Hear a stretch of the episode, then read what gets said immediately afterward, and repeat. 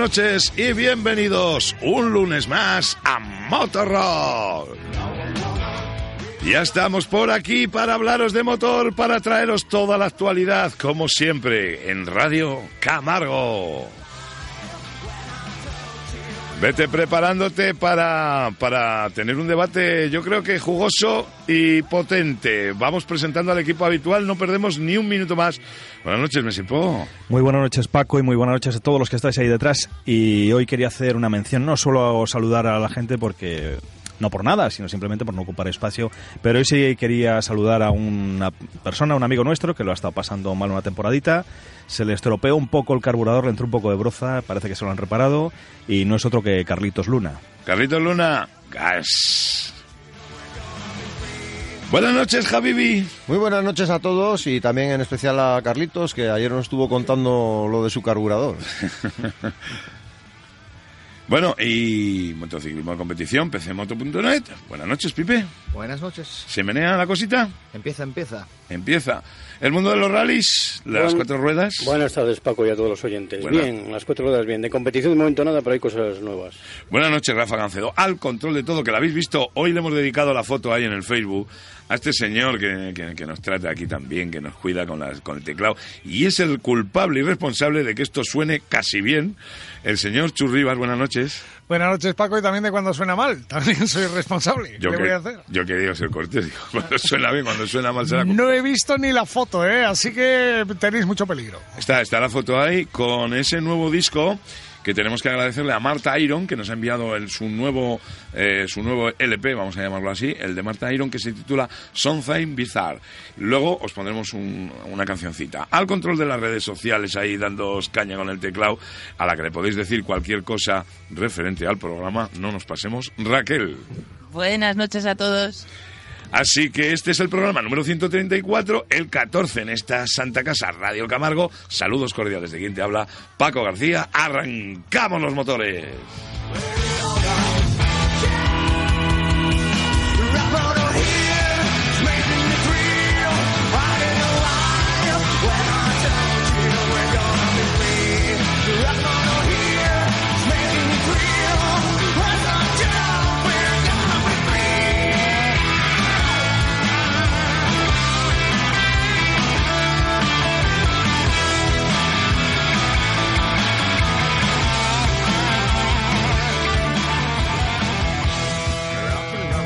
Un día de estos os hablaremos del club de fans de Po. En fin, vamos a dejarlo ahí porque creo que está contestando a todo el mundo por el Facebook. Es una persona que puede atender muchas cositas a la vez.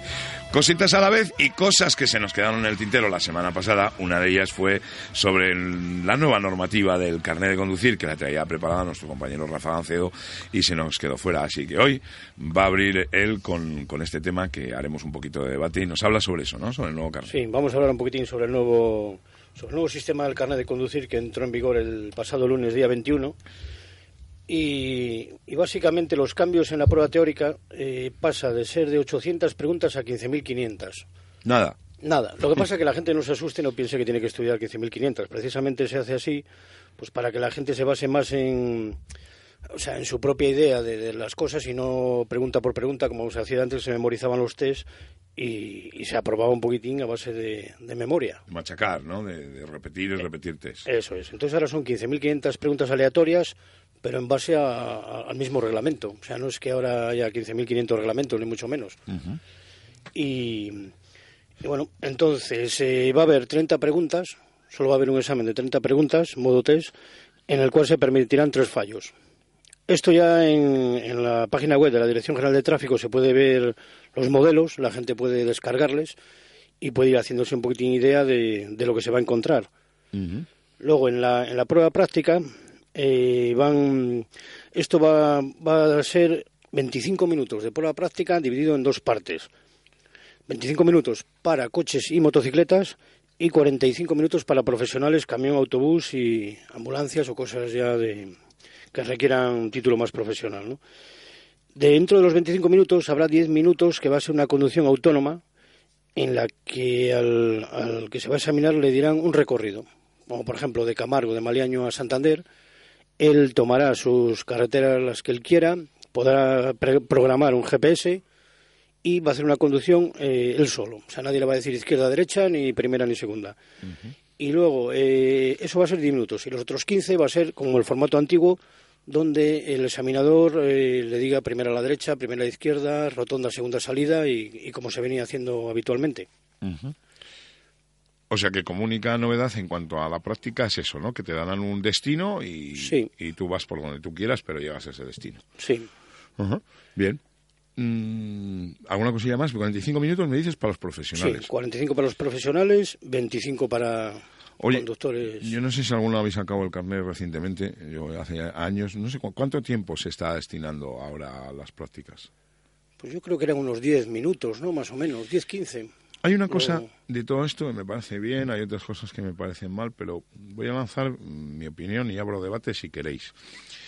Eh, cuando tú te examinas de teórica, pagas una clase entera.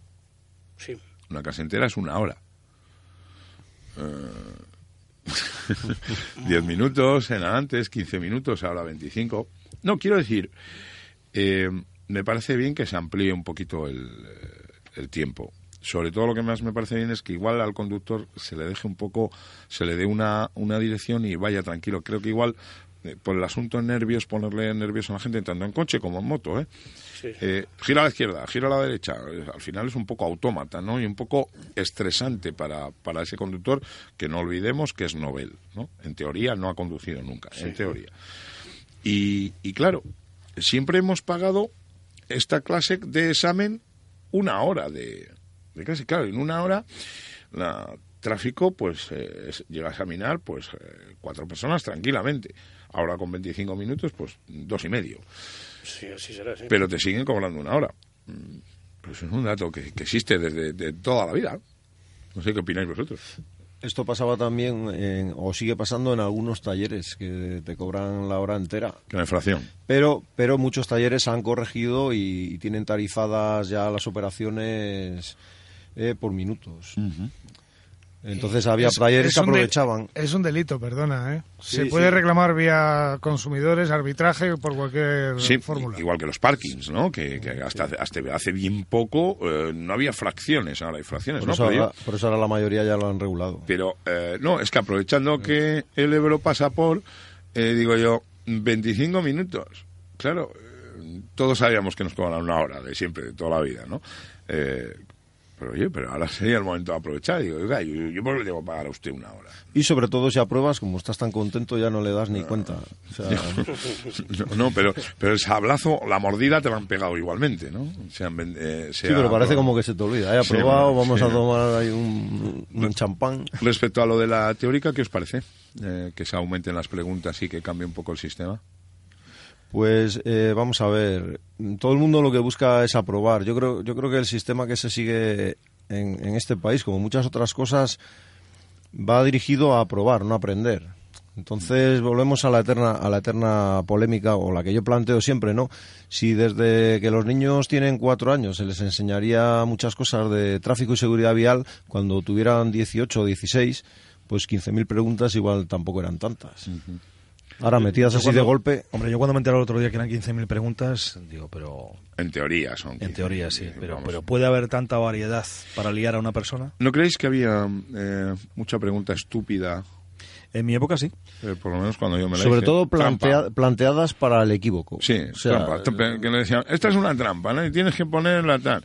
Y, y el, el, el texto de la pregunta era totalmente equívoco. Incluso la foto. Decía, no, pero aquí mira que la raya llega hasta aquí. Que... eh, La perspectiva de las fotos. es que es lo que tú todo- decías antes. Lo que tienen que hacer es enseñar más que perseguir. Eso es. Porque eh, siempre lo hacemos, en este país siempre lo hacemos al revés. Rafa, eh, en- dentro de las cosas que se incorporarán nuevas, por ejemplo, en un coche será dónde está, saber dónde está el líquido de frenos, por ejemplo. Sí, eso es una de las cosas que en la, que en la prueba práctica se hace, pues que, que el que se va a examinar pues le pregunta, a ver, ¿dónde se cambia, dónde se miran los niveles de aceite, de agua, presiones de las ruedas, dónde tiene más o menos lo básico que, que pueda mirar Pero una Rafa, persona? eso es muy fácil. Los niveles se miran los chivatos de los coches nuevos. Hoy, hoy en día sí. No, pero- bueno, te enseñan un poquitín eso, a, a mirar presiones de neumáticos, eh, dónde están realmente el, el- el depósito de líquido de frenos, líquido de agua, de la dirección asistida. No sé, un poquitín, que eso lo veo bien. O sea, vamos. yo me ahorraría muchas veces la teórica y me gustaría ver a una persona que sabe cambiar una rueda, por ejemplo, al repuesto. Eso siempre lo he dicho, mucha gente no lo sabe, ni Ni- sabe dónde tiene la rueda de repuesto. No, el otro día hablaba con Pollo, con nuestro amigo Pollo, y me decía, no, eso llamas al seguro y que te la cambien. Digo, coño, eh. O sea, es que hemos llegado a un punto de que vengan y me lo hagan. Luego donde- decimos, los seguros son caros, Sí, ¿no? Ahí es donde te voy yo con los chivatos. Se miran los chivatos. El aceite cuando me marca, ¿no? Claro, Cuando de todas formas, que sepáis que hay muchos coches nuevos que ya no traen ni de rueda de repuesto. ¿eh? Sí, bueno, Sí, bueno. Algunos te traen un pequeño compresor para que tú puedas inflar las ruedas si se puede. Sí, las mechas estas. Y que ah, ahora- ni eso ya. No, no, no, Quita te trae eso. algunos. El que yo tengo No, te trae eso. un... Bueno, Un spray de esto. Pero vamos a ver, eh, que no está de más que la gente tenga una noción. Yo, sinceramente, creo que, que el examen de teórico lo quitaba. Lo que pasa... Sí, y yo, yo conduciría una hora. Una hora. Yo creo que pasando una hora con un examinador podemos tirar a la basura el examen teórico. Hombre, un mínimo de señales y una base Vale, mínima. pero vamos a ver, si no las sabe, no las va a saber interpretar Ya. a la hora de conducir. Luego, ¿en qué quedamos? Si tú a una persona la examinas, viene en moto, viene en coche, durante una hora de reloj, que es lo que pagas, ¿no? No me canso de insistirlo, eh, si no sabe, si desconoce las señales, va a cometer un error. Sí, no, eso sí, en una hora ves bien los ¿eh? Si no- fallos. Si, no, sabe que un giro es prohibido a la derecha o a la izquierda, eh, Y luego también un poco por parte de, de los examinadores eh, diferenciar un poquito el error ese el error ese de nerviosismo o el error ese que dices "Joder, es que este es que este tío no sabe Bueno, y en una hora puedes asumir, eh, por ejemplo, varias equivocaciones, un par de equivocaciones, o la- las que estipule el, el- Porque todos somos humanos, ¿no? Y una equivocación que no, no conlleva un accidente necesariamente.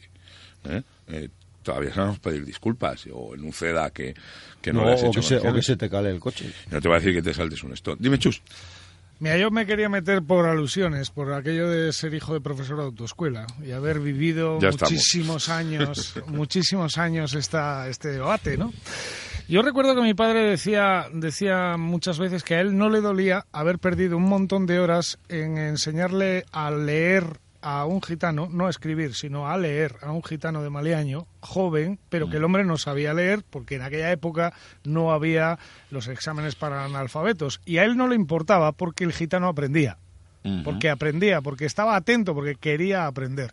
Sin embargo, lo que no podía hacer era trasplante de neuronas para decirle a un joven muy dicharachero y muy divertido que quitara de una vez la mano de la ventanilla porque él había aprendido con sus colegas con la mano en la ventanilla. O algunos que no sabían lo que era la derecha y la izquierda y cuando les decías tuerce, giraban directamente sin esperar al cruce se iban contra el banco que había en el lateral, ¿no? Vamos a ver, él siempre decía una cosa, el sentido común debe hacerse en todas las profesiones y en las autoescuelas no les da tiempo, están a cobrar, están a el siguiente, vamos a otra clase, los profesores están en unas condiciones muy delicadas desde el punto de vista profesional y eh, lo que se paga es un dineral, con lo cual el alumno lo que está también es pendiente de pagar lo menos posible y de que a ver cómo me libro de dar más clases, con lo cual pues al final es una lotería y hay un mito ahí alrededor de los exámenes de que quien no aprende a conducir o no saca el carnet a la primera es tonto o algo así, como que te estás jugando la vida en el carnet de conducir cuando lo que lo que decíais antes podría ser mucho más sencillo meter la educación vial y las pruebas prácticas desde el cole para que a la gente le suene Sí. y cuando vayan a la autoescuela pues sea mucho más fácil. Creo que hay clases como esas de ética o religión, etcétera, etcétera, que, una que- asignatura más que podrían tener una asignatura más o alternativa. Además, una asignatura que ten- tendría mucha repercusión en la sociedad hoy en día porque, eh, salvando a Pipe, que si habéis mm, escuchado no ha dicho nada, porque no tiene carné, nos vale a todos.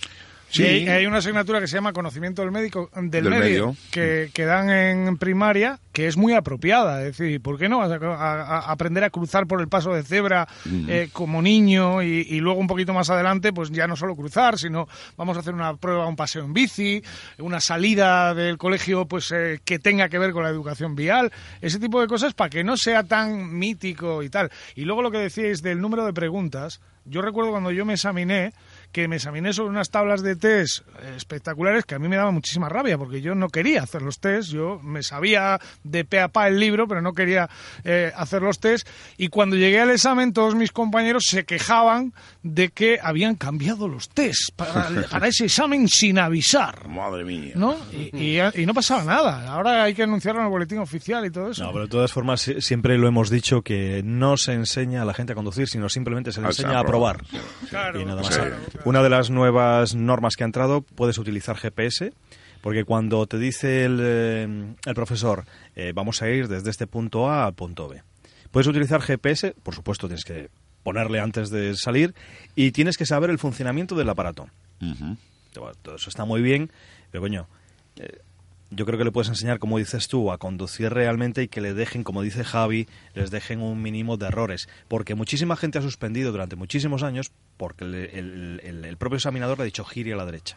Y es dirección prohibida, pero con los nervios, si el examinador, que es el que manda en ese momento, te dice gire a la derecha, atropellas a quien haga falta. Sí. Entras como... como- sí. Yo creo, yo creo que es, eh, es jugar con, no sé, jugar con la gente que estamos de acuerdo, que si es una dirección prohibida no se puede meter, pero mm, ahí volvemos a lo mismo. Estamos a aprobar y no a conducir, porque hay prima más el, el nervio o el temple que tenga el, el examinado que, que, que, que la jodienda que le está haciendo Claro, el por ejemplo, en, en la modalidad de libre es más fácil porque solo se tiene que dedicar a conducir. Quiero ir por aquí, quiero ir por allí, rojo paro, tal. Pero cuando el señor ese que va detrás, que encima no le ves, le llevas ahí detrás, a ver cuándo me dice algo, a ver, to- todo eso que te hace ir pensando no te hace ir a conducir realmente. Y en el caso de la moto lo mismo con, por, el- Sí, por el auricular. O sea, es que Claro. estamos en, en la misma situación, motos, coches y recordar Pero- 45 minutos a los profesionales. Me parece eh, bien que... En, en la moto con el añadido que no llevas una persona para que te detenga el vehículo en caso de que no se pasa No, si la, si la dirección es prohibida, sí. si la dirección es prohibida, te ha hecho gira a la derecha y te metes por la dirección prohibida y viene otro de frente, no te preocupes, que ya se encarga el otro. de- te frenen y que- ya te pone el otro en su sitio, Sí, sí. el otro, el otro que viene de frente. Bueno, en cualquier caso, um, vamos a poner más serios, ¿no? Que aunque estamos serios. ¿Creéis que va a costar más pasta este asunto? Fijo, Seguramente que sí. fijo. Siempre que, hay, siempre que hay un cambio y es un cambio así, que dicen que es que es mejor y al final no acaban de enseñar a nadie, siempre, siempre es para pagar Yo mucho creo más que al dinero, ¿eh? final puede llegar a ser como todo. Habrá autoescuelas que tengan mejor mano y se puedan hacer con los test, entre comillas, y gente que pueda saber un Te poco, desala, como te he traído Chus, más o menos lo que 15.000 va a hojas de test. Pero sí es más fácil aprender con el sentido común. Si, eh, el- si la autoescuela te enseña a conducir, no tienes que tener miedo al examen. Claro. En- en- pero la- la- volvemos a lo mismo. La autoescuela te enseña a probar, o en teoría a probar. Yo eh, la semana pasada hablé con una, una amiga que tiene una autoescuela y me dijo que, que esta semana ya llevaba a los primeros a examinar. Vamos a dejar que pase un mes y, y vamos a hacer un, un día, haremos una llamada. eh, su- supongo que habrá en Cantabria un representante de autoescuelas. eh, le llamaremos, ¿verdad, Chu? Seguro que le sí. Le llamaremos y hacemos dentro de un mes, hacemos una valoración de cómo va, de qué nivel de aprobados está habiendo y tal, ¿no?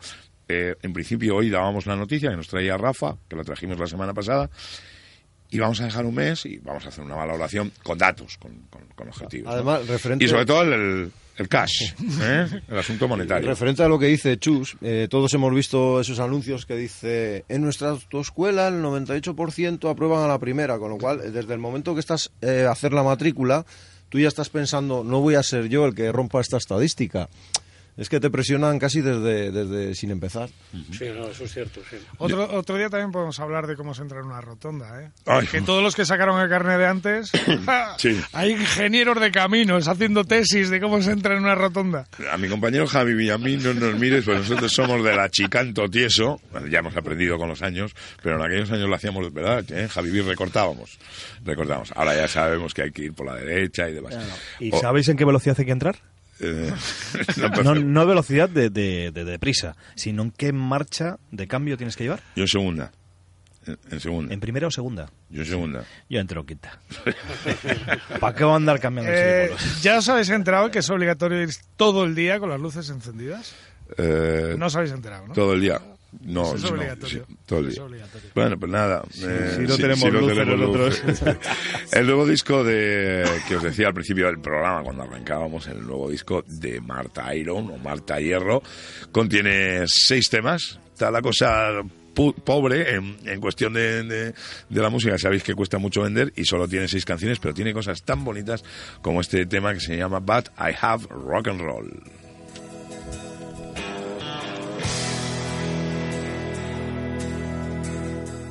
A ver, Chus, ¿qué te parece esto? Pues fíjate, si es Marta Hierro, eh, igual es prima mía. Claro, que tú también te apellidas Hierro. Claro. Bueno, espero que la pongas a mediodía para que tus compañeros se vayan a comer tranquilos. Marta Iron.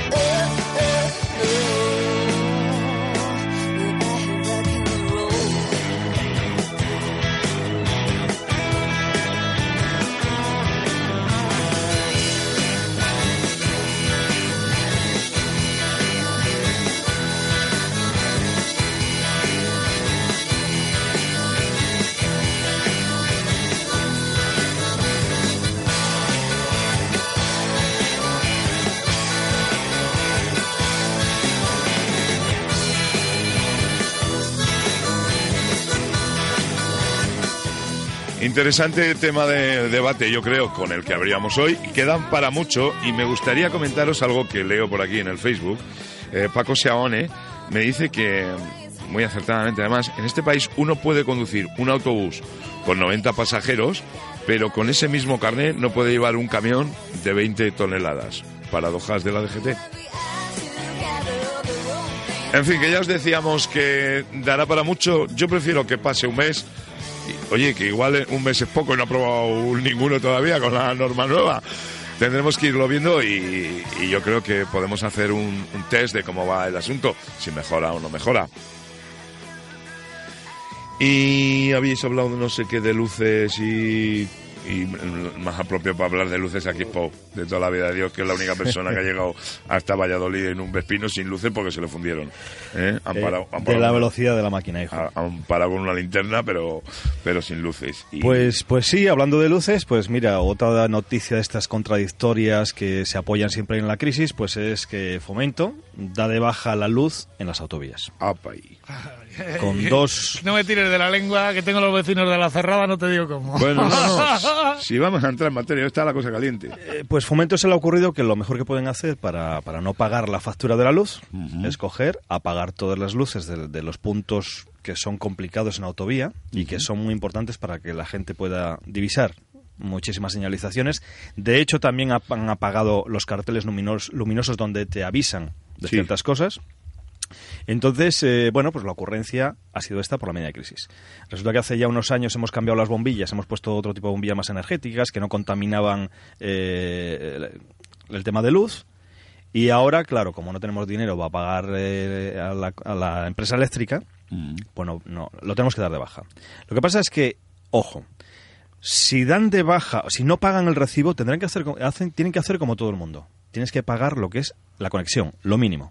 Por lo Ya. cual ya tenemos un gasto fijo. Tiene un gasto de mantenimiento, ¿no? Entonces se les ocurre que por qué no darlo de baja total Sí. y cuando pase la crisis llamamos al de la luz y decimos, oye chaval, dale a los automáticos, pásame la factura que yo ya vuelvo otra vez. ¿Ustedes creen que va a aguantar el? Pero eso no es tan sencillo, eso no es tan sencillo porque todos los, el resto de los mortales que estamos por ahí, si haríamos eso, Sí. ¿Qué nos pasaría? Nos pasaría que una vez que nosotros queramos volver a tener una conexión eléctrica, tenemos que adaptarnos a la nueva normativa que el Ministerio de Correcto. Industria es obligatorio para todo el mundo. Ajá. Si yo doy de baja la luz de mi casa y la luz de mi casa es de hace 15 años, Sí. si yo la doy de alta dentro de 3, la doy de baja ahora y la doy dentro de 3, tengo que acoger- acogerme a la norma que esté en ese momento. Y si tengo que cambiar toda la instalación de casa, con lo que conlleve, lo tendré que hacer. Y el coste que sea. A mí me gustaría saber si estos señores han pensado en esos costes. Porque también se les ocurre que por qué no encender las luces en caso de accidente, Ah. porque hay eh, grupos electrógenos. Eh, vamos a ver, con todas las inversiones que se han hecho en este país de tema de, de fotovoltaica, de mm, eh, paneles solares, de molinos de estos que al final se ha demostrado que son un poquitín caritos, no se puede utilizar algo con LED, por lo menos para tener un punto, una referencia, porque tampoco hace falta que sea de día en la autovía por la noche, ¿no? Que, que tenga iluminado que parezca un campo, campo de fútbol, pero sí que tengas una orientación que puedas seguir la trayectoria de la carretera, que puedas ver unos luminosos, que puedas ver un- una persona que puede llegar a pasar, un animal, algo, en puntos que son complicados, en cruces. Los, los a- los accesos. Y sobre todo que con esta medida eh, las luces quedan apagadas totalmente. Eh, con lo cual, a ti, pon- vamos a poner, por ejemplo, que se nos para el coche por, una, por un fallo eléctrico, que no podemos poner luces de avería porque tiene un fallo eléctrico. Y el primer sí. coche que venga, el primer coche que venga, nos va a dar un sartenazo que ya está el accidente ahí provocado.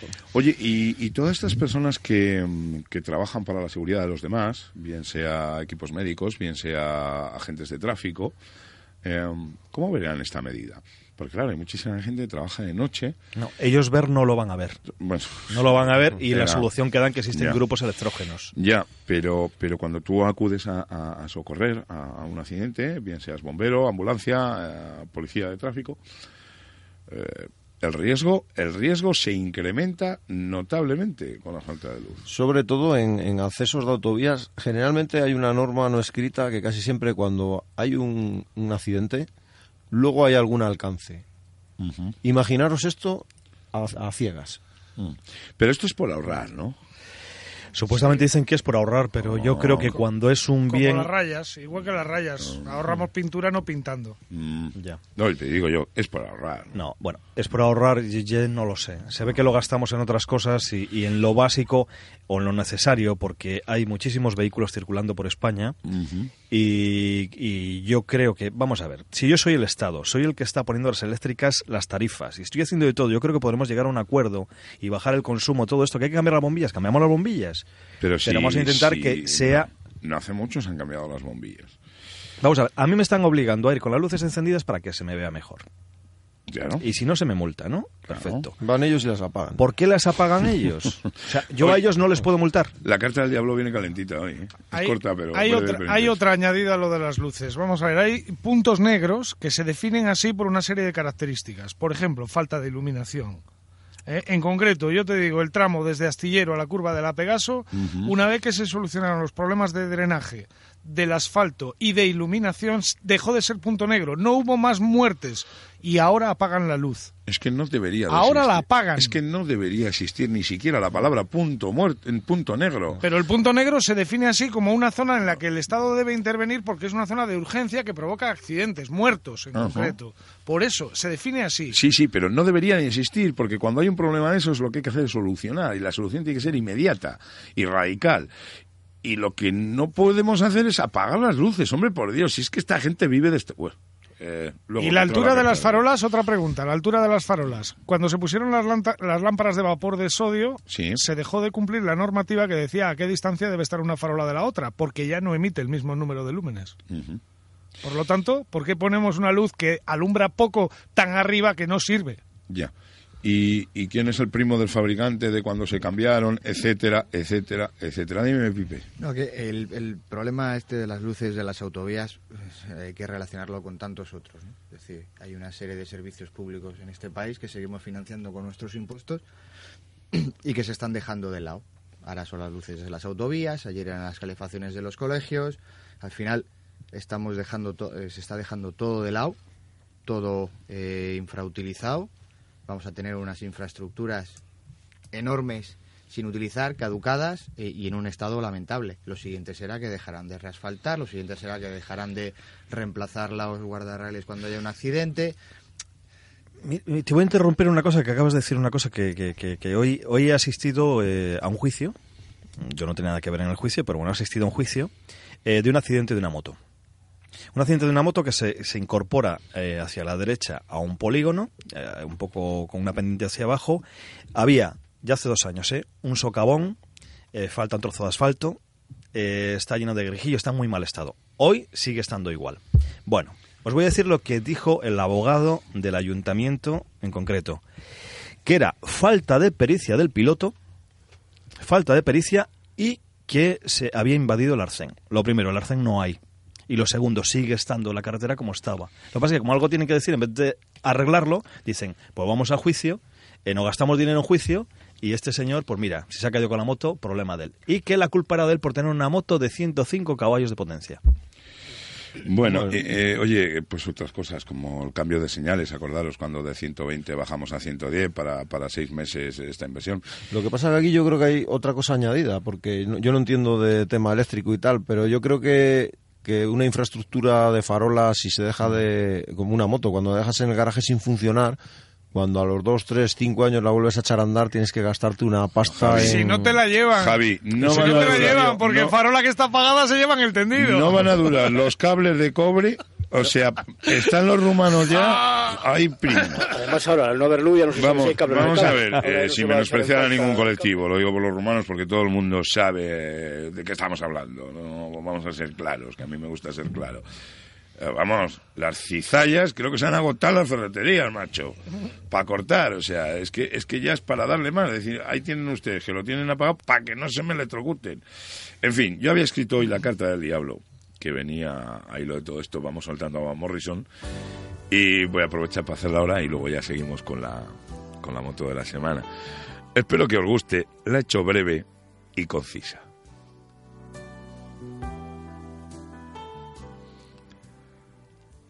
Querida Administración, estos días en las noticias leíamos que la luz se apaga en las carreteras, que los límites de velocidad se bajan en carreteras secundarias. Y digo yo, ¿a oscuras y lentos? Así es como van ustedes, queridos mangantes. No hay crisis que justifique su dejadez en las vías públicas. Grietas, baches, pinturas antideslizantes y los miserables guardarraíles. Casi tan tan miserables como ustedes. Solo recaudan, solo viven de estadísticas, primando más la economía que la vida de los usuarios. Y suben la luz de forma descarada en los hogares, en las fábricas y siguen engordando a los peces gordos de las compañías eléctricas. Si una comarcal está con el firme en mal estado, pues se reduce la velocidad, la velocidad hasta lo absurdo. Esta es la España de la velocidad lenta y las luces justas, las luces de quien nos gobierna, ustedes. Alguien como tú, siempre tú y yo, el diablo.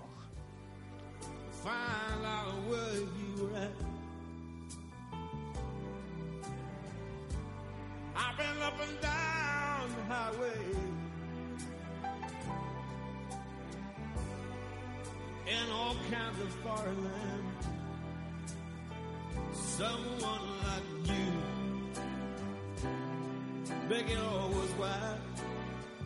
Someone like you, keep me satisfied.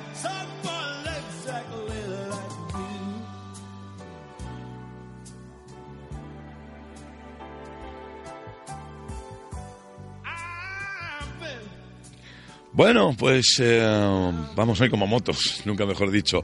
Javibi, que te veo ahí un poco oscuro.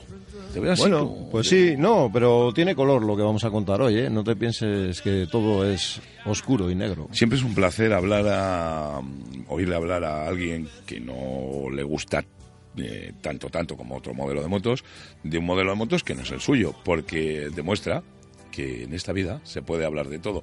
Y hoy nos vas a hablar de Harley Davidson. ¿no? Sí, y es interesante hablar de todo. Eh, hoy vamos a hablar de Harley Davidson. Como siempre sabéis, solemos presentar pues eh, un- una moto, ¿no? Pues eh, en Harley pues vamos a presentar un poquito más novedades 2013, más que una moto en concreto.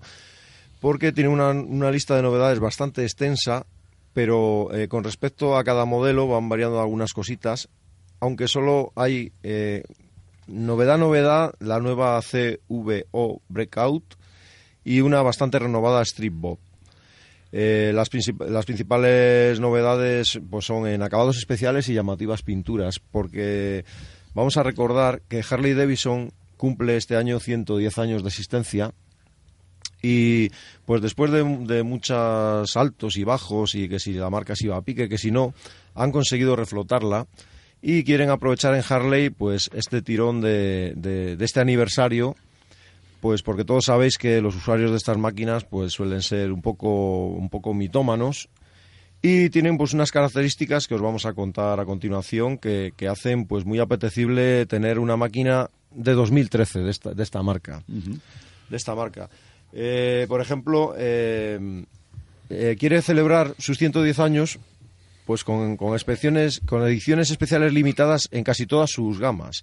Lo van a hacer en la 1200 Custom, en la Super Glide Custom, en la Fatboy Especial, Heritage Softail Classic, Road King y Electra Glide Ultra Limited.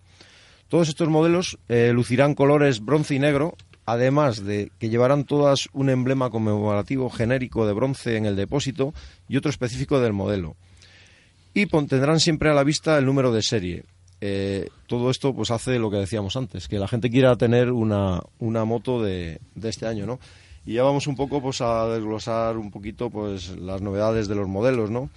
Por ejemplo, la, Harley Davidson Street Bob, esta es, una Dina y tiene algunas novedades, como por ejemplo La Dina que probó Po, ¿no? por ejemplo, que es la que la que probó Po. Eh, básicamente es la misma, pero cambian pues algunas piezas, ¿no? Van mezclando, por ejemplo, piez- piezas cromadas con negro, eh, formando ahí un contraste. Que, y su estilo Bober, por ejemplo, deja la aleta trasera muy recortada, se han desprendido de elementos, es muy limpio a la trasera, la- el portamatrículas pasa a ubicarse en el lateral izquierdo de la moto, desaparece de la parte de atrás, Todas las luces posteriores son de LEDs y van eh, agrupadas en los intermitentes. No, me llama la atención si para España llegará la matrícula en el lado izquierdo, si será posible. Eh, esto es para España, po. Esto Porque estará homologado. Sabes que hasta la fecha Ya. las matrículas en el lado izquierdo Sí, eran 90 euros. pero también, también sabes que, sí, que cuando es de serie, porque la marca previamente ha pagado esa modificación, se puede. Pasó con los coches. Todo me Al gusta final- mí eso, que pagas Claro. y ya vale, no pagas no vale, ¿no? Y Por eso te lo he dicho, Gente porque- que lo llevaba en el lado izquierdo y decía, bueno, pero no se puede, ¿no? Decía, sí, sí, son 90 euros. Como decía aquel de la película, enséñame la pasta. Claro. Y bueno, pues eh, las luces posteriores vienen todas agrupadas en los intermitentes, Ajá. un dato curioso. El asiento es monoplaza y el manillar pues es un, un cuelgamonos de tamaño Semi, ¿no? medio, sí, Semi. semi cuelgamonos, semi cuelgamonos y tal. Eh, podemos pasar un poco a, a la siguiente, que es la novedad, novedad. Esta moto es nueva, que es la, la CVO Breakout, que Raquel creo que os ha puesto la foto, si no os la pondrá. Es una moto... Este eh, es como- modelo totalmente nuevo. Sí, es una, y es espectacular. O sea, mm, aunque a mí estas motos pues no es que me atraigan mucho, la moto la verdad que es bonita. Es una edición limitada, se van a fabri- fabricar solamente 1900 1900 unidades. unidades.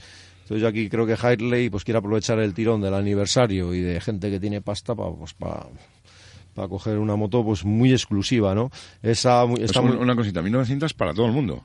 Sí, sí, 1900 O sea, unidades que- total. Que, aquí en España... Total. No, no tengo datos de las que pueden llegar a España o incluso llegar- si compran las 1900 aquí, si las venderían aquí. No sé cómo harán el reparto. Eh, es una moto pues que se, se puede personalizar. Eh, este año Harley ha basado mucho también en las renovaciones, en las pinturas, que luego os hablaré un poquito de ello. Y tiene, e- ella, esta moto tiene hasta, hasta dibujos, hasta dibujos hechos a mano. Eh, tú puedes saber- puede haber una combinaciones, hay tres combinaciones de colores y gráficos diferentes que tú los puedes elegir. Por ejemplo, pues eh, llama la atención las, las ruedas, llevando llantas de 21 la delantera y 18 la trasera. Es un modelo que le llama, que le llama Turbine, Turbine la marca, porque si las ves, pues asemejan, asemejan como, como una turbina, ¿no? Como la, como las aspas de una turbina. Ah, correcto, sí, ya Sí, entiendo, entiendo. y Las- tiene, es muy bonita. La llanta, Vista- la verdad, viéndola desde el lateral. Sí, eh, desde el lateral es como si fuera una, turbina. Y luego, por ejemplo, pues a destacar el neumático de 240 trasero. O sea, Eso está bien para cuando lo vas a cambiar. El del taller se da una alegría. sí, Ole. puedes intercambiar ruedas con Fernando Alonso. Ole, ole, ole. Ole. Es como la Suzuki, me parece que es la M1000. La 1800. La 1800. sí. Intruder, Intruder 1800. Que vale una pasta, que vale una pasta.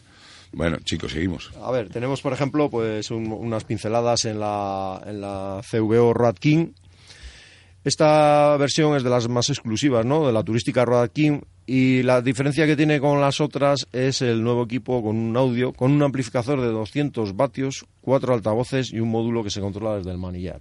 Entonces, digamos, la, la mayor novedad, junto con una, con una nueva pantalla no bueno parabrisas porque estas motos no llevan pantallas llevan parabrisas que, que sea es ventilado para evitar las molestas turbulencias en marcha porque sabéis que al ser tan grande pues Sí. nosotros cuando las probamos sabemos de, de- de lo que estamos hablando igual que sus usuarios y luego por ejemplo esta moto destacan las llantas que la marca las llama Agitator Custom que es un acabado cromado tipo espejo ¿Cómo has dicho?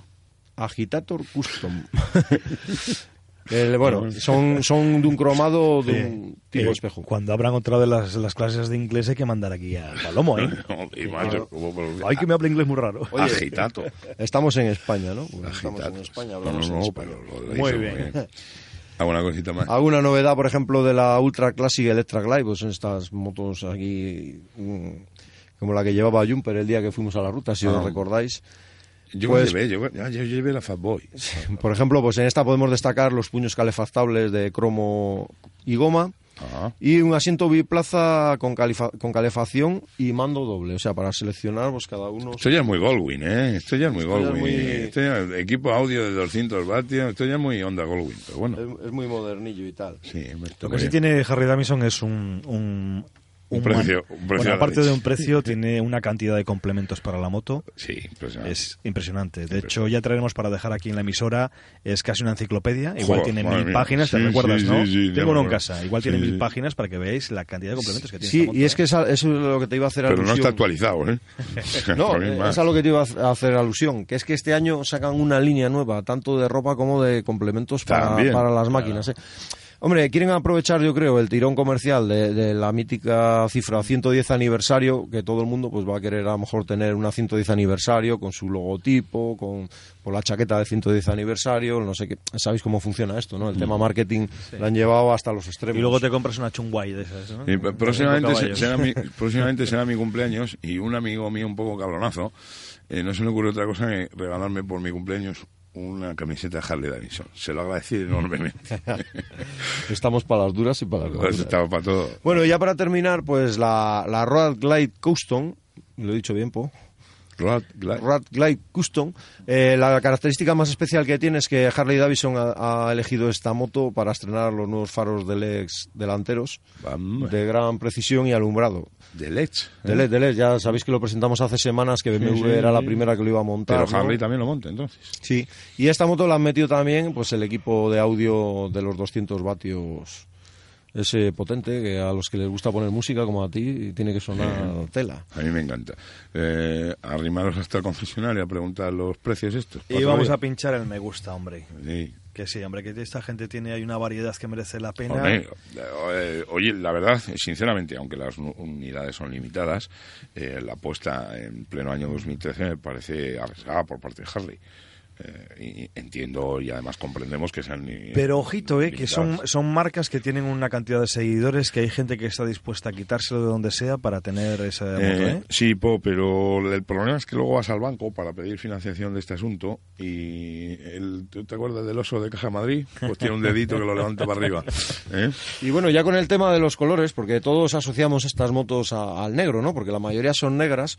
Eh, deciros que Harley saca con 16 tipos de colores y acabados y quieren buscar una estética de finales de los 60 eh, que las pinturas a las pinturas les echan como un cromado brillante con purpurina. Vuelve, vuelven esos, esos croma, esa pintura Como aquella que llevaste tú. Oye, ¿qué habéis dicho de la que llevó él? Sí, llevaba unas, Sí, pintitas es verdad, es verdad. amarillas. Es verdad, habéis hablado de los años 60. Eh, De finales, ¿eh? Yo, ¿Has terminado ya? Sí, ¿has terminado? En los años 60 que sonaba el señor Mick Jagger, este es en solitario, pero sonaban los Rolling Stones y este es Mick Jagger. Hacemos una paradita porque con tanto gusto, pues como que me duele la espalda, con tanta vibración, pero oye, interesante lo que nos trae el Javi, eh, Mick Jagger y volvemos ahora.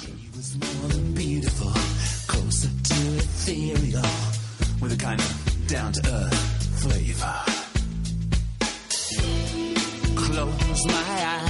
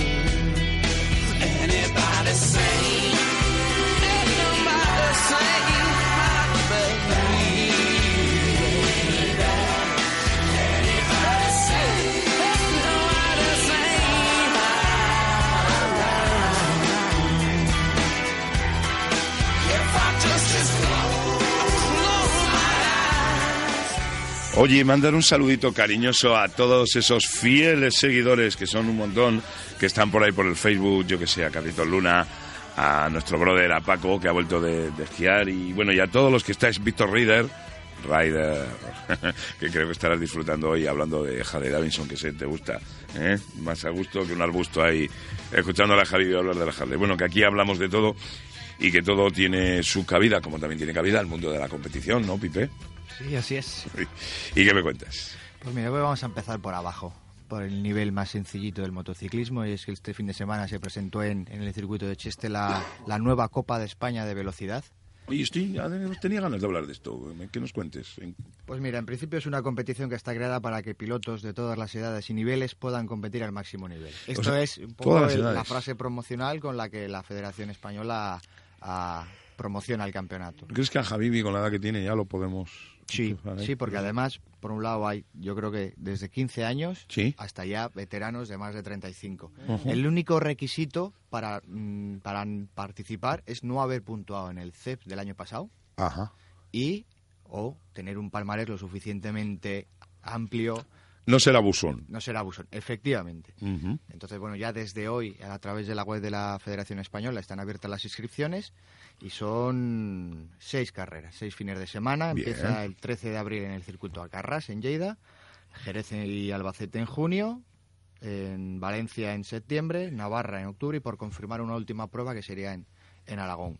Y categorías pues hay desde las Challenge 80 y las Moto 4 para los muy muy jóvenes hasta Super Sport y, y Stream o 1000, cada una con su categoría veteranos, ¿no? Para pilotos Ajá. mayores de 35. Es interesante. Es una, interesante. es una bonita iniciativa eh, para un poco abaratar costes, intentar unificar pues, esos campeonatos territoriales que había, que el zona norte, el Mediterráneo, el manchego, el valenciano, no sé qué. Sí, que, que midan más fuerzas, llenar más las parrillas y tener una- un paso previo al CEP, ¿no? En Sí, en principio es para, sobre todo para los Mm, pilotos más jóvenes o de un nivel medio, pues es la antesala al CEP. Para otros pilotos que igual ya se pasan de, de dar pues oye, el poder competir Hombre, en condiciones. un chavalillo pequeño, o sea, un chaval jovencito, eh, empezar con una moto 80 y luego dar el salto a moto 3, pues también es un paso intermedio, que no entrar ahí directamente en moto 3, ¿no? Que puede ser más No, a mí rápido. la, idea, la idea sí me gusta porque eh, te da pie a que los chavales, al tener que empezar con muy pocos medios y con una máquina muy básica, eh, que es lo que gusta, ¿no? Eh, el- el- la cantera es lo que te más te gusta, más que esos profesionales de tantas luces. Sí, alguno que por pasta se había metido en el CES y, y era doblado, que hemos, le hemos visto las carreras, ¿verdad? Allí hemos visto carreras que, que, joder, que estaban doblando y, y estaban, pues, oye, como aquel que dice, un poco de, de relleno. Pues que se vayan a un campeonato más, más inferior, ¿no? Donde divertirse también y, pues, tener derecho a correr sin pagas. No, y que incluso, y que incluso pues estos que hablamos que a lo mejor pu- pueden ir los últimos, se pueden convertir en, en potenciales ganadores, que siempre nos gusta ganar, ¿no? Como cuando hacemos nosotros nuestras pachangas de lo que sea. Siempre te gusta ganar, ¿no? Estar y, luego, arriba. y luego con las garantías de un campeonato organizado por la Federación Española en circuitos, todos ellos homologados nivel. de primer nivel, porque salvo Navarra, que es nuevo, el resto son circuitos. Que es de- y Alcarrás. Y, perdón, Navarra, Y- que es de primerísimo Sí, nivel. sí, sí. Pues, y luego con pues, unas condiciones de seguridad y, y con el aval de la Federación, vamos. o sea Fantástico. es, una, es una iniciativa que hay que celebrar y que seguiremos de cerca porque es muy, muy interesante. Entonces, eh, Pipe, eh, ¿cuántas, exactamente sabes cuántas categorías va a haber? ¿Cuántas, cuán- cuántas carreras o po- va a poder, quiero decir, de cara al aficionado, el que vaya, el que se acerque, ¿cuántas, cuántas categorías Pues puede fíjate, Challenge 80, Moto 4, pre, Dos, pero vamos a GP contarlas. 125, Tres. Premoto 3, Cuatro, Open 600, que esta se subdivide en Premoto 2, cinco. Master 600 y Sub 17. Son categorías dentro de una misma carrera. ¿eh? O sea que... Ujú. Pero bueno, pero y luego el, el Open 1000, que tiene dentro de su una categoría para, para Masters. O sea que, por ejemplo, un fin de semana con seis carreras. Sí. Bien, bien, con sus respectivos entrenamientos, claro. Pues oye. Y qué buena luego que el- para facilitar un poco también la participación de los pilotos no es necesario apuntarse al, al campeonato completo. Puedes apuntarte a pruebas sueltas. Al- Puedes hacer carrera a carrera, ¿no? Sí. Sí, sí. Y bueno, el- el- ha- hablan aquí en los comunicados de que uno de los derechos de apuntarse al campeonato completo es la reserva de dorsal y esas cosas. Se saben los costes que tiene, los costes, de, digamos, de inscripción, ¿eh? No, no, no de la moto y equipo. Yo, y yo eso. aquí mismo el dato no lo manejo, pero bueno, en la- supongo que en la web de la federación esté toda esa información disponible. Bueno, pero si puede ir y- y carrera a carrera, me imagino que tendrá un coste carrera a carrera y más económico si haces todo el campeonato, ¿no? Que es lo que buscará la federación, que al final hagas el ca- campeonato. Por otro lado, también interesante, pues la gente del sur igual no le apetece subir a Navarra, por ejemplo, y viceversa. ¿eh? pudiendo tener más, más pruebas. Pero bueno, en el norte creo que, que salvo Navarra, a Carras. No, interesante la opción que tiene la gente, como ha dicho Pipe, o que, te- o que podríamos tener la gente de más de, más de 35 años. Que sí, que te vamos a mandar con la Vespino. En Pero una a ti te vamos a mandar a Benidorm. Vas a ir a correr a Valencia con la, con la Derby Varias. Y luego se podrían hacer más pruebas de, de chavalitos pequeños o motos de 80 en otros circuitos que hay también, el de Burgos o cualquier circuito de estos que No, podrían pero- ser para chavalines. Pero hablamos del Campeonato de España, un Campeonato de España con circuitos de primer nivel, con seguridad a tope, no sé, a mí me parece muy interesante, me gusta la idea, me gusta, me gusta y quizá hace dejar esas otras carreras para entrenos, para a veces esos circuitos que no están mal, pero pero que no son tan vistosos como lo que estamos hablando. Sí, porque mira, fijaros, el año pasado hemos acabado la temporada con una caída muy dura en el circuito de Calafat, que todavía se seguía corriendo, en una prueba del campeonato mediterráneo. Ahí hay un, ha habido un piloto de stream, o sea, motos de mil, que se ha podido hacer mucho daño. De hecho, se lo hizo, pero bueno, lo cuenta. ¿no? Ya, es que, eh, eh, sinceramente, hay esos circuitos que ya tienen tiempo, como Calafat o otros circuitos, que las motos de mil eh, es, es demasiado ropa poco pollo. O sea, son motos grandísimas como para, como para, para estar corriendo. ¿Qué me quieres decir, Raquel? El coste de la inscripción para toda la temporada es de mil... Ah, mira, pues tenemos el dato. Vamos allá. El coste para la inscripción para toda la temporada es de 1.489 euros. No, no, no. Pero esto es para el CER. Estoy leyendo el C. Estamos Coinciden las siglas, Copa de España, Campeonato de España. Bueno, pero Vale. vale, pero vale Raquel, De porque Eso es- hacemos una idea de que va a O valer sea, menos. Lo que vale el entendemos. lo que vale el CED son mil, 1.800 euros, Pues ¿no, Raquel? esto Bueno, o sea, menos, a, a ver si en- entre tanto nos buscas el Campeonato de España. Bueno, Pipe, que te hemos interrumpido. Bueno, pues, eh, pues pasa- vamos subiendo un peldañito más de la Copa de España de Velocidad, vamos al Campeonato Europa, que ya tiene fechas. Este Campeonato Europa que ya desde hace cinco años se disputa a fin de semana único. Jo, cuenta la noticia, pero es que no, no voy a hacer ningún comentario. El, el 5 y 6 de octubre, tres categorías, Moto 3, Super Stock, eh, Super Sport, perdón, y Super Stock 1000. con los cinco primeros clasificados de España, Francia, Alemania, Italia, los Países Bajos, y con los cuatro primeros del Campeonato de Escandinavia, de Europa del Este y el Alpe que es un campeonato que se celebra en Bueno, varios- por lo varios menos países. sabes en qué país se hace este año. No, no, Albacete. Ah, se vuelve a hacer en Albacete. Hombre, el señor Sánchez Marín. Mm. Para descanse. Que iba a decir yo que una prueba que se llamó el premio Santiago Herrero, que ya no se llama Santiago Herrero, y que el año pasado dio no sé cuánto déficit de esa prueba y se vuelve a hacer. Caramba. Bueno, entonces ah, igual alguien ganó dinero. Bueno, sobre todo los cinco trabajadores del circuito Albacete que fueron despedidos por el señor Sánchez Marín y que están en la calle a día de hoy, porque el circuito de Albacete tiene déficit, pero por lo que veo vuelve la carrera del Gran Premio de Europa, que es un título mm, a una carrera. En fin, eh, me dejo llevar, lo siento. Peldañito más. Sí. Bueno, pues las Superbikes estuvieron la semana pasada en Jerez, Ay, ay, ay. Venga, va. entrenando ya el último entrenamiento en Europa antes de marchar ya a Australia, donde a mitad de febrero empieza el primer campeonato, el de Superbikes. Y bueno, Melandri se llevó la, Mm, el mejor tiempo en unos entrenamientos. Llovió mucho, eh, había mucho viento y bueno, pues de los dos días que tenían previstos, pues aprovecharon, aprovecharon pues la tarde del último día. ¿no? Para rodar en seco solo una tarde. Sí, y bueno, pues Melandri con la BMW, Giuliano que estrenaba la Aprilia en segunda posición y otra Aprilia, la de la Berti, en, en tercera. Ese no, Jul- Julián es la prioridad que dejó Max. ¿vi ahí? No, este es el compañero del año pasado de Checa en el equipo Altea Ducati. No, pero digo, ha heredado la, la, la, la prioridad esa. Mm, Bueno, el, compañero, el que asume la plaza de VIA en el equipo oficial es, es Guintoli. A lo mejor Giuliano sí que lleva la moto del año pasado y no tendrá las últimas evoluciones, pero bueno, el tío ha ido rápido. Vamos. Y en, no podemos, lo- no tenemos los tiempos de Checa porque, como ya comentamos la semana pasada, Checa entrenó aparte. Había estado dos o tres días antes con su equipo, van muy retrasados de, de preparación. De hecho, en Facebook tenéis que están haciendo ahora colgando los vídeos de las pruebas, de los bancos de potencia y tal, a ver cómo llegan. El equipo, el equipo Ducati Alster con Carlos Checa. Y en Super Sport, el turco más rápido de la tierra, el señor Sufoglu, empieza, el, empieza el año marcando el mejor tiempo. ¿Cómo te gusta? eh? Yo soy fan de Sufoglu. Eh, eh, eh. Pero lo era cuando no Sí, estaba sí, claro. adelante. Sí, sí. Hay que, esto hay que decirlo, porque al carro se apunta mucha gente. No sabíamos, yo- no sabíamos ni pronunciar el apellido y todavía lo- Sí. yo no lo digo. Tardé un mes en aprender a pronunciar su apellido, será por algo. No me puedo olvidar de él ahora. Segundo, Sam Lowes, eh, parece que la Yamaha, la R6 vuelve a los primeros puestos, a ver ya en, en carrera, en competición, cómo, cómo trabaja. Y ya, bueno, pues Eh, acabamos con el... Una preguntita, Pipe, porque puede ser interesante para la audiencia. ¿Qué manera tenemos este año de seguir las carreras? Porque cada año hay una modalidad, tenemos que hacer unas triquiñuelas, las podemos ver en algún tipo de canal de televisión. La forma más fiable va a ser buscar los enlaces en el Twitter y en el Facebook. Como no, no sé. Hablan por ahí que es posible que lo eche Teledeporte, pero, pero no lo sé. No te, no te lo podría. no Eurosport seguro, pero no, mm, así en abierto no sé si lo va a ver. Cuando, cuanto lo haya te aviso. Y luego, bueno, comienza esta semana los test de MotoGP en Sepang. Estos se van a la otra parte del mundo a, a entrenar. Empezarán el día 3, que es el domingo, las CRTs. Estarán dos días y luego ya las MotoGP del 5 al 7. Que El- ganas. el día 12 y 13, eh, Moto 2 y Moto 3 en Valencia, luego se van a Jerez también, y ya las MotoGP, que tienen un día más de entrenamiento, van de Sepang a Texas a conocer el circuito nuevo y vienen a Jerez el, 10 y, para el 23 para hacer los entrenamientos del IRTA.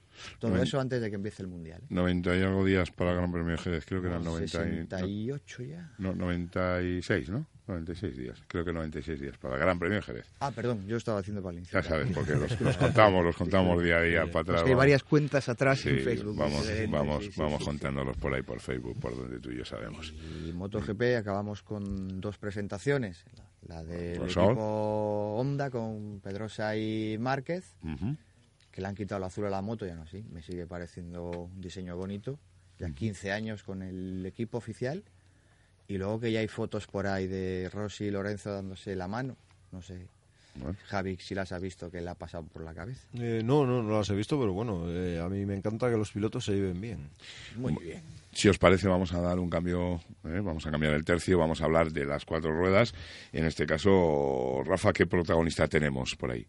Con el presidente de la Copa de las Escuderías de Clásicos de Cantabria, que no es otro que Alberto Sobrino. Buenas tardes, Alberto. Buenas tardes, Rafa. ¿En qué consiste un rally de regularidad de coches clásicos? Pues es- es una- un evento no deportivo en el que se realiza siempre a carretera abierta la circulación, por lo tanto se cumple el Reglamento General de Circulación estrictamente y no se requiere de cerrar las carreteras como un rally de velocidad. Eh, de hecho, las velocidades medias máximas que se pueden poner en estos rallies es de 50 kilómetros por hora por, por ley. ¿Qué campeonato hacéis en, este, en esta Copa de Escuderías? Bueno, hacemos un campeonato que este año es la séptima edición de la Copa de las Escuderías de Clásicos de Cantabria, que consta de ocho pruebas eh, repartidas un poquito por la geografía regional. Empezaremos ahora en febrero con el, rally de Valle de Piélagos, el 23 de febrero. Eh, después irá el rally de Camargo en el mes de abril. El rally Valle de Aras, que se recupera este año para la Copa, que será el 25 de mayo. Después el rally del Villa de Colindres el 22 de junio. En este siguiente rally sí que nos salimos un poquito de la geografía, ya que se realiza en Cervera de Pisuergas, el rally de Montaña Palentina, que es el 3 de agosto. Después tendremos en septiembre el rally de Medio Cudello. El 19 de octubre la- el rally del Villa de Car- Villacarriedo. Y eh, para cerrar la temporada ya, el 30 de noviembre, el rally de Comillas. ¿Qué se necesita para participar en este tipo de, de eventos? Un coche que tenga el día de, del evento 25 años de matriculación que- y que esté, pues como cualquier eh, coche de calle, eh, con su ITV y su, su seguro. No necesita ninguna preparación, no es necesaria licencia de piloto, eh, simplemente pues dos amigos que se lo quieran pasar un poco bien y, y un coche con 25 años en perfecto estado de circulación. ¿Hay un trofeo de estas escuderías? Eh, sí, en es- dentro de este campeonato hacemos un trofeo para las escuderías eh, que puntúan en cada rally las tres mejores de los tres mejores equipos de cada escudería y a final de año tenemos un, un trofeo para ellas. Has dicho que empezamos por el, por el primer rally en el Valle de Piélagos, ¿no? Eh, sí, ya estamos con, metidos en harina con ellos el 23 de febrero, es el rally que abre la Copa y bueno, pues va a ser un rally como ya es su sexta edición y como viene siendo habitual, pues con un recorrido bastante retorcido y ratonero y como final de rally una barbacoa bastante contundente. Este año además, eh, por un acuerdo que hemos tenido con el restaurante Nuevo Paraíso del Paz, pues el reagrupamiento lo vamos a hacer allí y nos ofrecerán unos canapés para pasar la horita esa de, de. ¿A esa barbacoa estaremos todos los amigos del motor invitados? Por supuesto, es una barbacoa abierta a todos los aficionados eh, e incluso los vecinos, ya que cualquier actividad que, que implique el uso de la carretera pues genera siempre alguna molestia a los vecinos, pues que, la gente del pueblo y alrededores pueda venir a pasar un rato y a ver los coches. Es en, en la bolera de Puente Arce, ¿verdad? Eh, sí, tanto la salida como la llegada y después la, la barbacoa y entrega de premios es en la bolera municipal de Puente Arce. Bueno, Alberto, pues muchas gracias por todo y os seguiremos en, en este campeonato. Seguiremos en contacto y nos irás contando alguna cosilla más, ¿de acuerdo? Muy bien, gracias a vosotros, Rafa.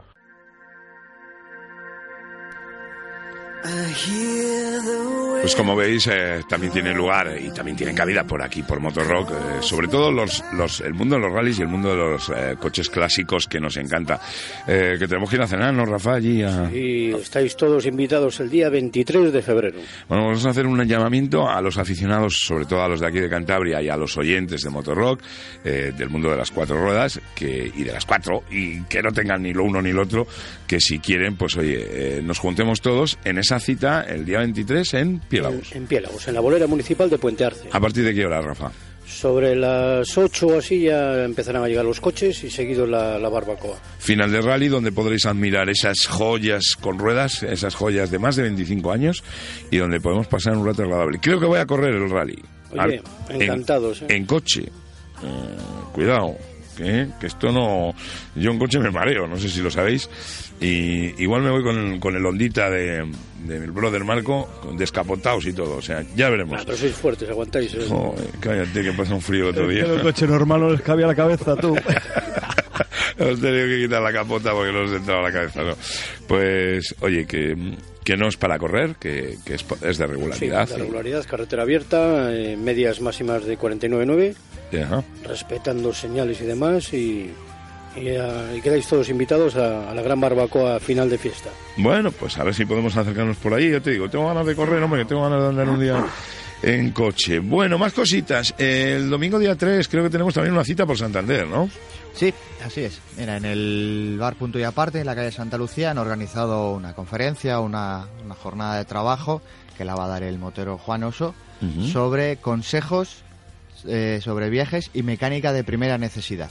A partir de las 6 de la tarde en el bar Punto y Aparte, una iniciativa muy interesante. Otra forma de darle vida a un establecimiento hostelero y luego, bueno, Y usarlo para, para cosas relacionadas con el mundo de la moto y, bueno, ch- charlas yo creo, sobre todo que además cuando las dan gente que, que, que ha viajado y que ha andado por ahí, pues, pues muy, muy, muy ilustrativas. Me parece muy bien. Eh, este fin de semana también, en- pero arranca ya el jueves, esto es como pingüinos, pero, pero para machotes, porque tiene lugar la jabalinera. La jabalinera no es otra que la concentración que hacen nuestros amigos del Motoclub Pistón, que no es una concentración propiamente dicha, más bien es un rally donde se viene a andar en moto a disfrutar para motos anteriores a 1995. ¿Eh? No es para motos modernas, sino es para motos anteriores a 1995. Y Javier estuvo el año pasado por ahí, ¿no? Yo la hice el año pasado y eh, Josón define a los moteros de invierno como de raza jabalí. Y bueno, yo me, yo me bauticé el año pasado como motero de raza jabalí con, con nevada incluida y, Pues y la decir- verdad que lo pasamos muy bien, mucho frío. Creo que la ondita tuya iba de máquina quitanieves, ¿no? Pues sí, sí, hubo, hubo un poco una rectificación de itinerario y hubo 8 o 10 chalaos que dijimos, vamos a ir por donde está marcado, y por donde está marcado estaba nevando. Ujú. Bueno, en cualquier caso, si queréis, en la página web del Motoclub Pistón, pues www.mcpistón.com podéis, eh, podéis tenerlo y, y bueno, que es muy recomendable. Eh, es en un hotel, eh, esto está interesante, es un hotel con spa.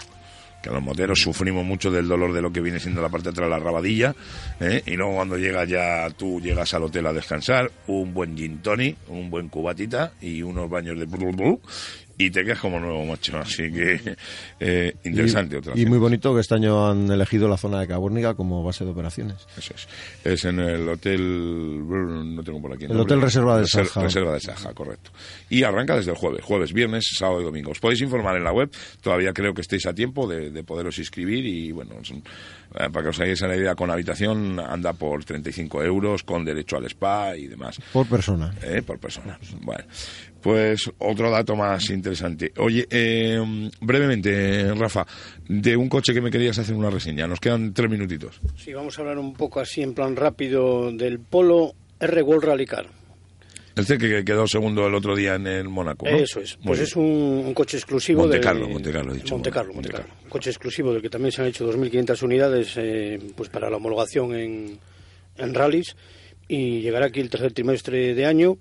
Es un motor con 220 caballos, eh, claro, muy exclusivo, muy deportivo, tanto llantas como frenos y además, y 34.600 euros que se pagarán por él. Tracción delantera, carrocería de tres puertas, exclusivo. Bueno, bueno, bueno, bueno, pues nada, eh, baratito, para homologar lo que, lo que habíamos dicho. Sí, dime. Y un consejo rápido por petición de, de Ignacio Licegui, que me ha mandado un email. de El Solares. consejo de la semana. El consejo de la semana. Neumáticos. Los neumáticos hay que tener en cuenta que es la pieza casi más fundamental de un vehículo, moto, coche, camión, etcétera. Y, y me preguntaban que si tienen caducidad. Pues tienen cinco años más o menos de caducidad. En todos los neumáticos nos viene, donde vienen las medidas, vienen en una elipse cuatro números. Los dos primeros dígitos se refieren a la semana de fabricación y los últimos dos al año. Por ejemplo, ahora que estamos en la quinta, ve- veríamos un neumático de hoy en día 0513. 0513. Y esas... se refiere eh, semana de fabricación y año de fabricación. Ajá. Entonces, en cinco meses, en cinco años, pues, aunque no le uses, porque mucha gente no les usa y piensa que, que están nuevos, no es así. Muchas veces, se cuartea y todo. muchas Eso, veces cuando cuartea. vemos, cuando vemos ofertas y tal de neumáticos, pues también es interesante mirar la fecha que tenía en Y- fabricación. ¿no? Y también hay que tener mucho en cuenta si están almacenados al sol, al aire libre, lluvia, humedad, que también todo eso va... en Al aire libre no de- creo que los almacene nadie, porque No, como hoy- estén al aire libre, hoy se les llevan. Me lo llevo. Pero para que quede bien claro, los neumáticos, ojito con ellos. Al aire libre solo va a quedar el cable de las farolas. Ay, al aire libre el cable de las farolas. Señores, que nos vamos a ir despidiendo. Yo no sé.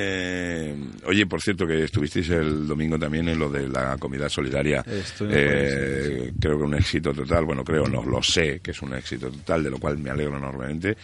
Eh, dame alguna cifra, Po, hazlo tú, anda. Pues cifras, eh, Vuelo estaba hablando de unas 700 personas, lo que pasa es que ya sabes cómo somos todos los que vamos con la chaquetita rara, que nos movemos muchísimo y al final no puedes contar.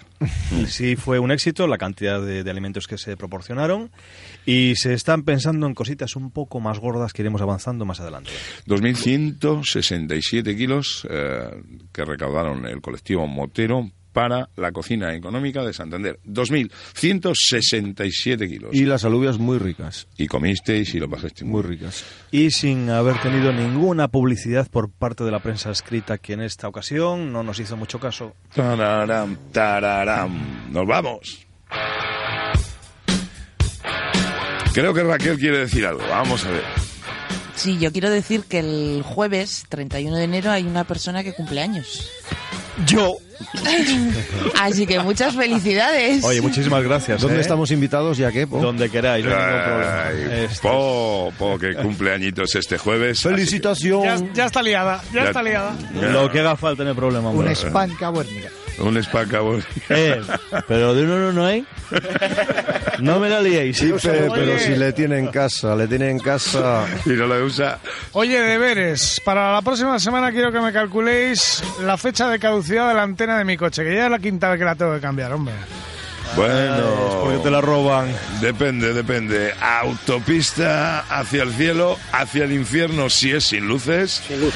A 70 por hora si vas por una comarcal. Y queridos amigos, el viaje es maravilloso porque según la DGT cada vez será más y más largo. No es que los kilómetros aumenten, pero tardarás bastante más en llegar. Este fin de semana que Pues este fin de semana habrá que hacer alguna celebración ya que es mi cumpleaños y bueno, si hace bueno daremos alguna vueltita en moto. Me hubiese gustado haber ido donde Josón y todos los compañeros, lo que pasa es que bueno, pues tengo mil liadas por ahí, pero pero alguna vuelta daremos. Y si hace Venga. bueno, ya sabemos. rapidito. Yo, mi, mi segunda jabalinera me, me Jabalinera. confirmaré como motero jabalí. Rafa, venga que nos Este fin vamos. de semana pues estamos con lo del rally de- del día 23. Rápido, rápido, rápido. Pipe, a sacar el carnet de conducir.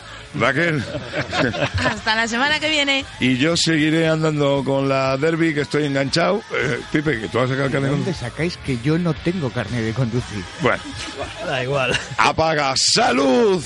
Kilómetros. Rock and roll.